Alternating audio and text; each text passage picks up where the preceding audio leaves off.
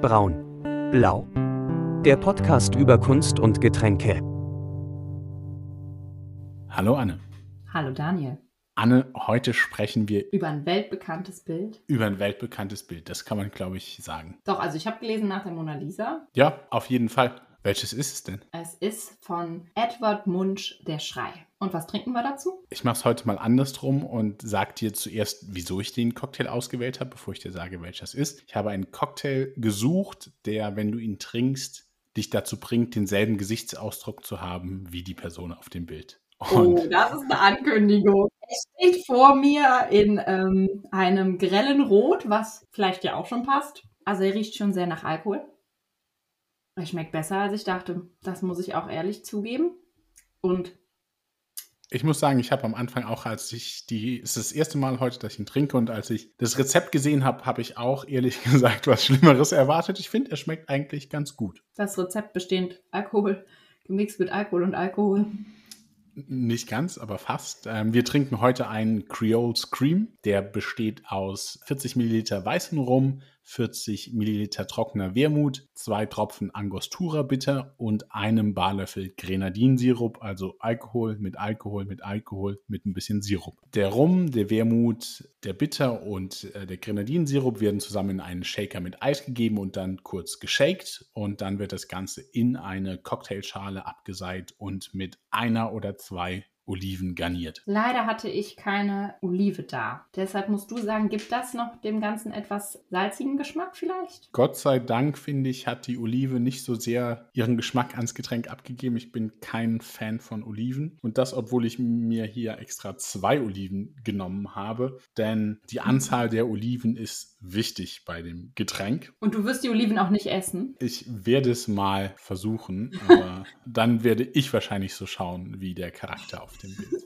Ähm, der Cocktail kommt aus einer 70er Jahre Krimiserie, die den Namen Die Zwei oder im englischen Original The Persuaders trägt. Das ist eine britische Serie, die aber in über 80 Ländern ausgestrahlt wurde, darunter auch in Deutschland. Und ja, es gibt zwei Hauptfiguren, die titelgebenden zwei. Und eine davon ist ein, ja, so ein typischer Amerikaner aus der New Yorker Bronx, der von Tony Curtis gespielt wird und das andere ist ein etwas steifer Brite, äh, der von Roger Moore gespielt wird. Und in der ersten Folge streiten sich die beiden darum, wie der Cocktail, den wir heute trinken, korrekt zubereitet wird. Also bei den Basiszutaten sind sie sich einig, aber Roger Moore ist eben der Meinung, dass eine Olive reingehört und Tony Curtis ist der Meinung, dass zwei Oliven reingehören und deshalb ist die Version mit einer Olive die britische und die Version mit zwei Oliven die amerikanische. Und du findest dich amerikanisch. Sie einigen sich dann am Ende darauf, ähm, nach einem Faustkampf einigen sie sich auf zwei Oliven. Deshalb habe ich auch die zwei Oliven genommen. Ähm, der Drink ist an den Martini angelegt, Martini äh, Gin und Wermut, was insofern die Zukunft voraussieht, als dass Roger Moore später als Bond-Darsteller noch einige Martinis auf der Leinwand trinken wird. Da hat er hier sozusagen schon geübt. Hat er schon gesagt, geschüttelt, nicht gerührt? Ja, und wenn du mal irgendwann ein Kunstwerk raussuchst, zu dem ein Martini passt, dann werden wir uns darüber mehrere Stunden unterhalten. Challenge accepted. ja, heute sprechen wir, wie du schon gesagt hast, über ein Bild, das vermutlich, ich würde sagen, fast jeder kennt und es ist ein kleines Fast. Ich denke, neun von zehn Personen kennen das Bild sicherlich oder haben eine Idee, äh, worum es sich handelt. Es ist sein bekanntestes Bild. Er hat es gemalt 1893. Der Originaltitel ist Skrik. Das äh, unseren norwegischen Hörern gerne in die Kommentare schreiben, wie man es richtig ausspricht. Es ist Öl, Tempera und Pastell auf Pappe. Pappe. Richtig.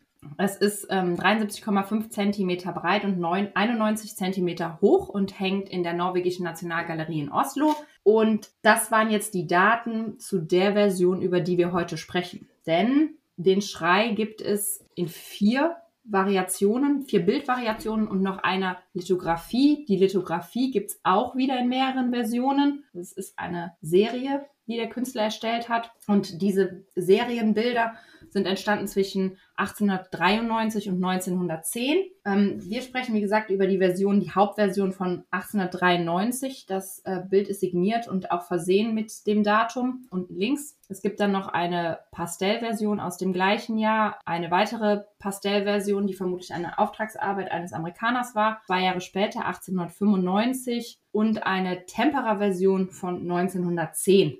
Wenn so über die Geschichte des Bildes gesprochen wird, dann wird es hin und wieder ein bisschen vermischt. Also wenn erzählt wird, der Schrei wurde gestohlen, ja, dann wurde halt eine Version des äh, Schreis gestohlen.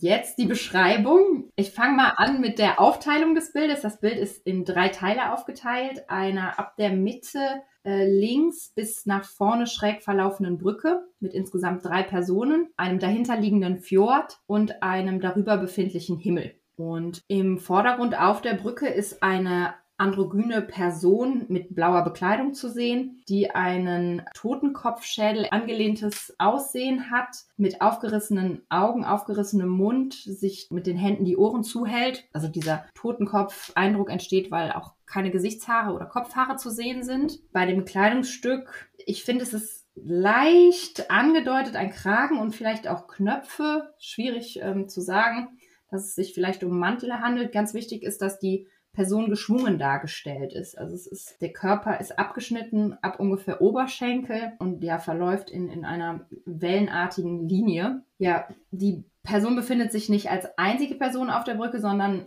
im Hintergrund links, also im letzten Teil der Brücke, sind zwei Personen zu, zu sehen die angedeutet sind, aber die nicht so wellenartig dargestellt sind, sondern eher kastenartig. Unverzerrt hätte ich gesagt. Ja, oder unverzerrt, auch eine schöne Beschreibung. Die Brücke konvergiert so im linken mittleren Teil des Bildes. Genau, dann ist halt ein Fjord äh, hinter der Brücke zu sehen mit blau geschlängelten ähm, Wasserdarstellungen, die dann aber auch mit Gelb und Grün noch dargestellt ist. Es ist so ein bisschen diese wellenartige Bewegung der schreienden Person vorne setzt sich in dem Wellenartigen des Fjordes fort. Also, dass so ein bisschen dieser Eindruck entsteht, die Person würde fast dahin gesogen werden. Und darüber ist dann ein blutroter Himmel, der auch in einem Balken rechts am Bild dann noch äh, runterläuft und dieses Rot des Himmels noch verstärkt. Und ja, der Mund weit aufgerissen, aber tatsächlich schreit diese Person wohl nicht, sondern dadurch, dass sie sich eben die Ohren zuhält mit den Händen, ist es eher, dass ein, ein Schrei gehört wird. Das finde ich aber, kann man aus dem Bild alleine nicht unbedingt schließen. Bei der Handhaltung könntest du auch ein bisschen wie Kevin allein zu Hause. Ah, die Hände an der. Die Hände an den Wangen zum Schreien. Aber ja, wir werden ja später, wenn wir ein bisschen in die Interpretation des Bildes gehen, werden wir, glaube ich, nochmal drüber sprechen, dass es eben kein Schrei ist. Ja, also das Bild ist dominiert von diesen diesen ähm, rhythmischen, wellenförmigen Linien eben in der Landschaft und dieser Person im Vordergrund. Der Kontrast dazu ist dann gegeben durch die Brücke und die zwei Personen im Hintergrund. Das zur Bildbeschreibung. Jetzt hoffe ich, die wenigen, die den Schrei nicht können, können Sie sich vorstellen. Ähm, ich habe dir sagen lassen, dass eine häufige Quizfrage ist, wie viele Personen befinden sich auf dem Bild der Schrei? Und die richtige Antwort ist eben drei aufgrund dieser zwei im Hintergrund befindlichen Personen. Also wer jetzt größere Geldbeträge mit dieser Frage mal gewinnt, kann uns gerne unseren Anteil davon abgeben.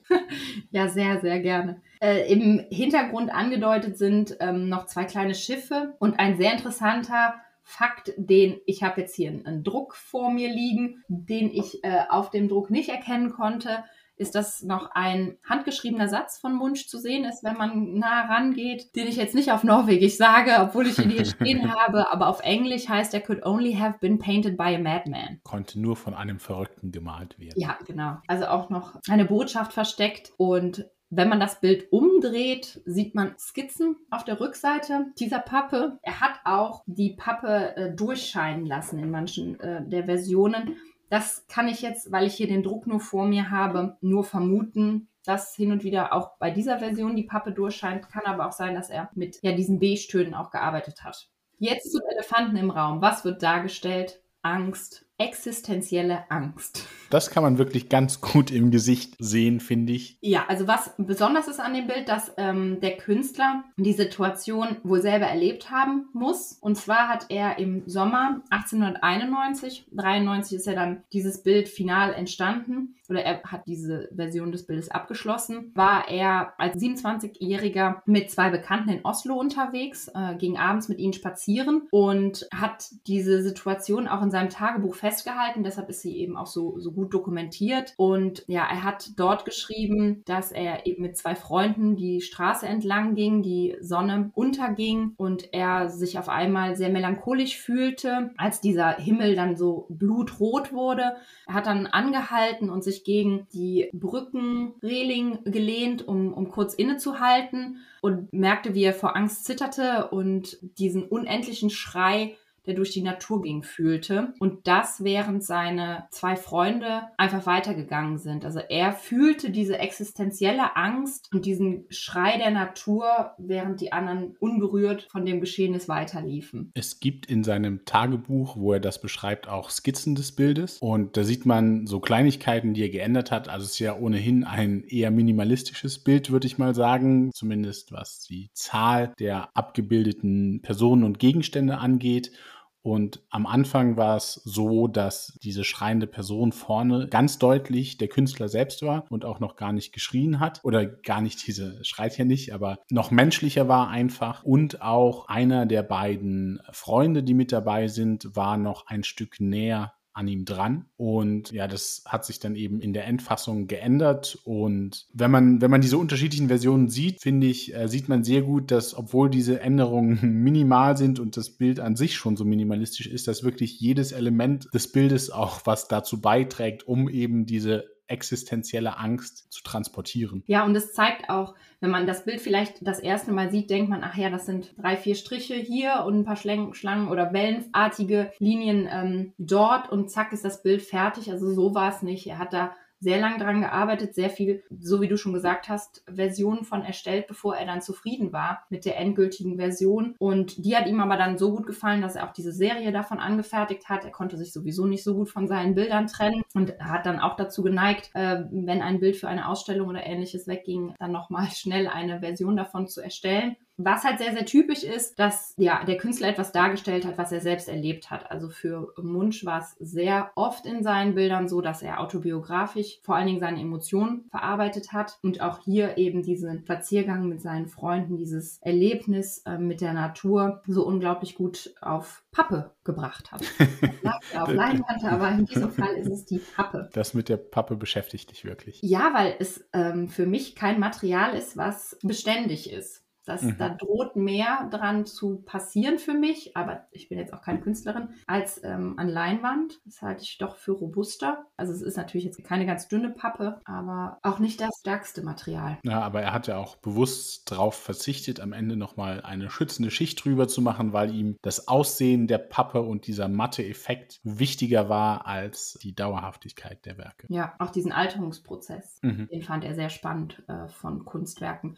Das Bild war damals schon anerkannt, also das ist nicht wiederentdeckt worden, sondern es ist von Künstlern der damaligen Zeit schon anerkannt worden als äh, die Geburtsstunde des Expressionismus. Es, es hat also den Weg bereitet hin zum Expressionismus und wurde so als Sinnbild der Angst und der von Furcht zerrissenen Seele des modernen Menschen empfunden. Also kam schon direkt sehr viel Aufmerksamkeit und Interesse. Ich finde, das Bild ist heute ja so universell und popkulturell verarbeitet worden, dass es wirklich ich ein bisschen schwierig finde, sich damit auseinanderzusetzen, weil es eben man hat es schon so oft gesehen und es ist wirklich so in die Erinnerung gebrannt. Also es ist ja von Zeichentrickserien bis zu, wenn man irgendwelche Bildfilter hat, die Expressionismus darstellen sollen, dann kommt immer eins bei raus, das wie der Schrei aussieht. Also Ach, ehrlich.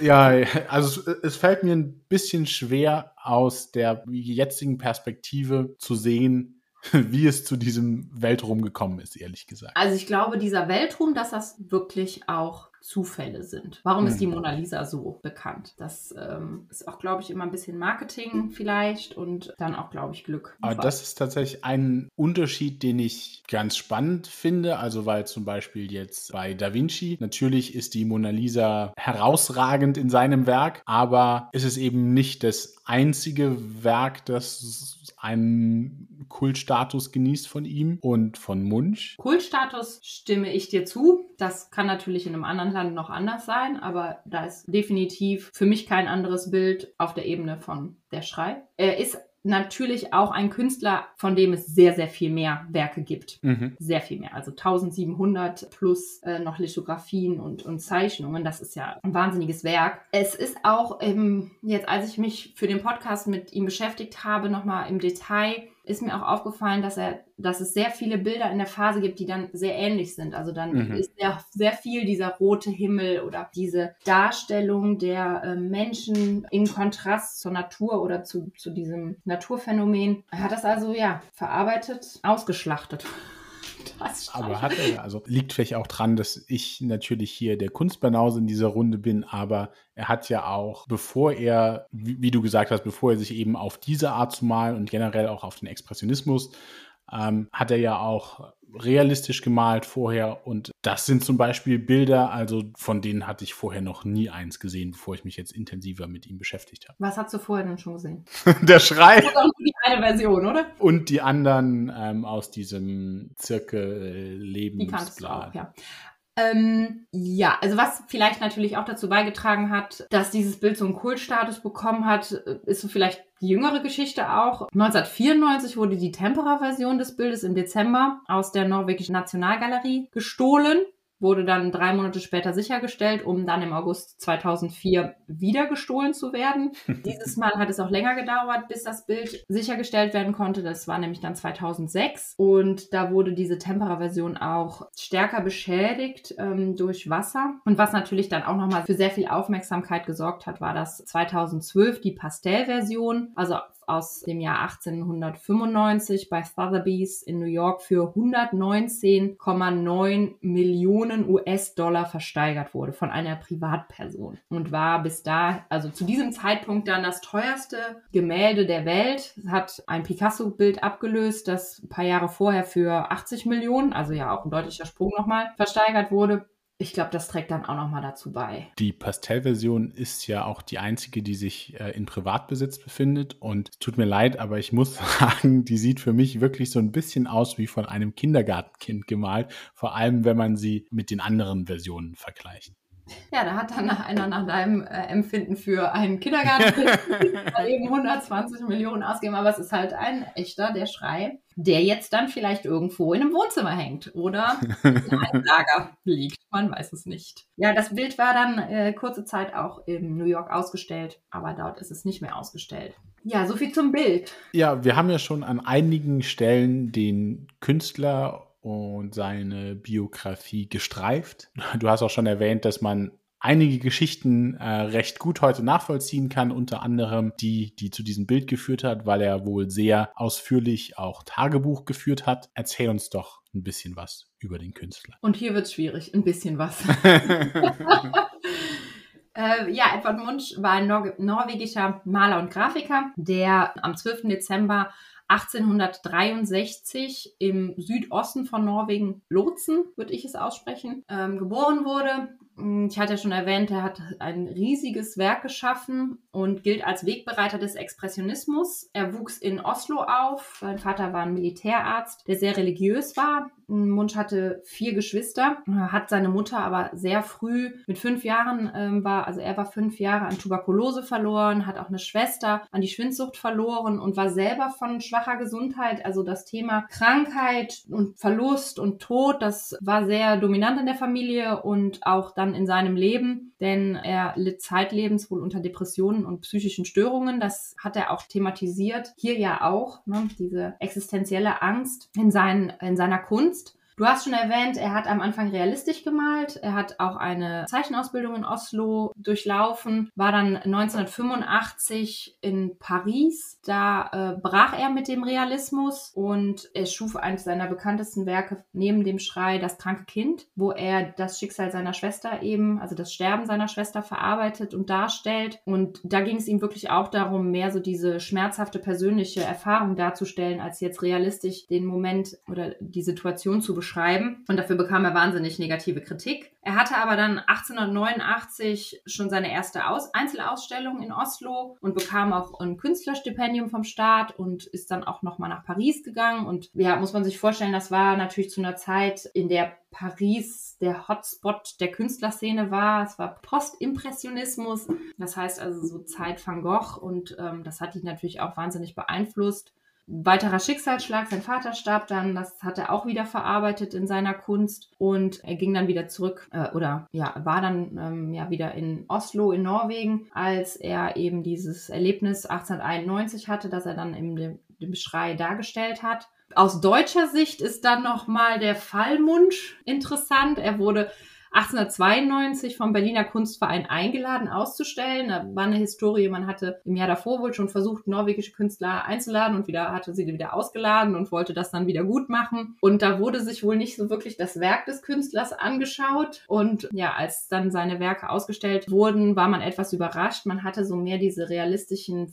Fjord-Darstellungen erwartet und wurde dann konfrontiert mit den Bildern, in denen er diese emotionalen Erlebnisse verarbeitet hat, auch ja vom Impressionismus äh, geprägt. Die Ausstellung wurde dann frühzeitig beendet, was aber dafür gesorgt hat, dass er halt in Deutschland natürlich dann auf einen Schlag sehr bekannt war. Es wurde viel darüber berichtet und er ging dann auch äh, 1896 von Berlin noch, also er lebte dann auch eine Zeit in Berlin, in Berlin, ging er nach Paris, bevor er dann 1898 nach Norwegen zurückkehrte und hatte dann Anfang des neuen Jahrtausends auch äh, sehr viel Erfolg und Ausstellungen in Berlin und Prag. Leider verschlechterte sich sein gesundheitlicher Zustand, sein Alkoholismus wurde sehr viel viel schlimmer und seine psychischen Erkrankungen auch. Er ließ sich dann auch einweisen oder ging selber in eine Klinik, um es behandeln zu lassen. Hatte da auch eine Liebesgeschichte, von der er sich schwer lossagen konnte, die er in seiner Kunst verarbeitet hat. Ab 1909 lebte er dann bis zu seinem Tod in Norwegen. Er war dann zu dem Zeitpunkt auch ein anerkannter Künstler in Norwegen. Also er hatte tatsächlich außerhalb seines Heimatlandes zuerst den Durchbruch, bevor es dann geschafft hat, auch in Norwegen anerkannt zu werden. Und er war dann auch noch wahnsinnig produktiv und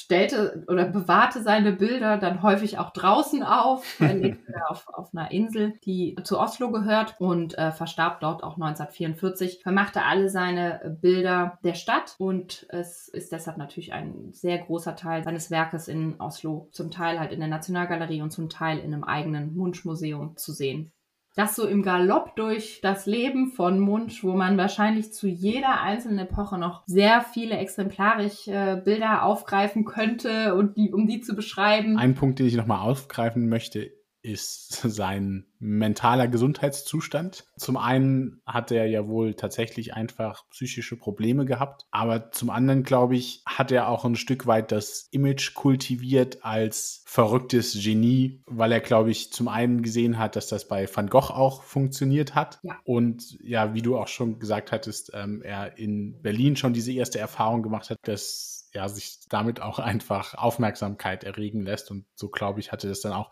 in seinem weiteren Leben schon ein Stück weit auch inszeniert, dieses ja, Image. Ja, viele Selbstinszenierer in der Kunstszene.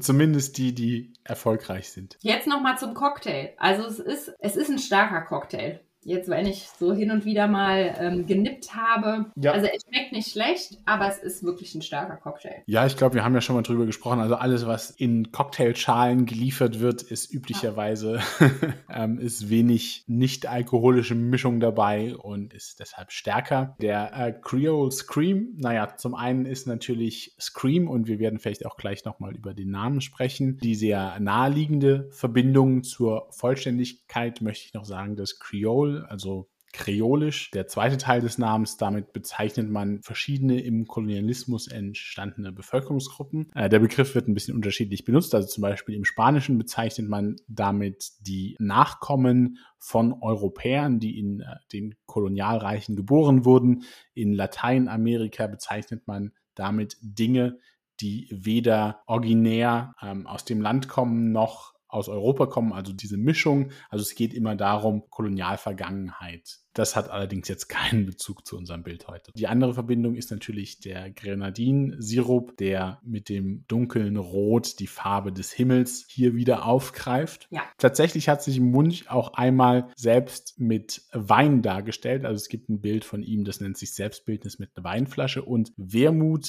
der ja in unserem Cocktail ist. Dabei handelt es sich um einen aromatisierten Wein, also einen Wein, dem Gewürze und eben Wermut ähm, zugesetzt wird und zusätzlicher Alkohol. Also auch da haben wir wieder eine Verbindung zum Künstler. Und ja, ich habe schon am Anfang gesagt, der Cocktail war in den 70er Jahren, wurde er durch die TV-Serie relativ bekannt. Und nachdem wir jetzt getrunken haben, würde ich sagen, ist okay, aber hat wahrscheinlich den Ruhm, den er damals in den 70ern hatte, vom Geschmack her nicht ganz verdient. Und vielleicht kann man da auch eine Parallele zum Bild ziehen, dass das berühmter ist, als es sein sollte. Ja, würde ich mich mal aus dem Fenster lehnen und das sagen. Also für mich kann ich, ich habe es vorher schon mal gesagt, diesen Weltruhm tatsächlich nur bedingt nachvollziehen. Ich glaube auch hier, und das hatten wir auch schon mal in der Folge, ist es wieder die Einordnung in die damalige Zeit. Also er hat damit ja etwas geschaffen, mhm. das es so noch nicht gab. Er hat also den Expressionismus, die Darstellung von, also die subjektive Darstellung und das Einbringen von persönlichem Empfinden geprägt, maßgeblich geprägt. Also er war mit der Erste, wenn nicht der Erste,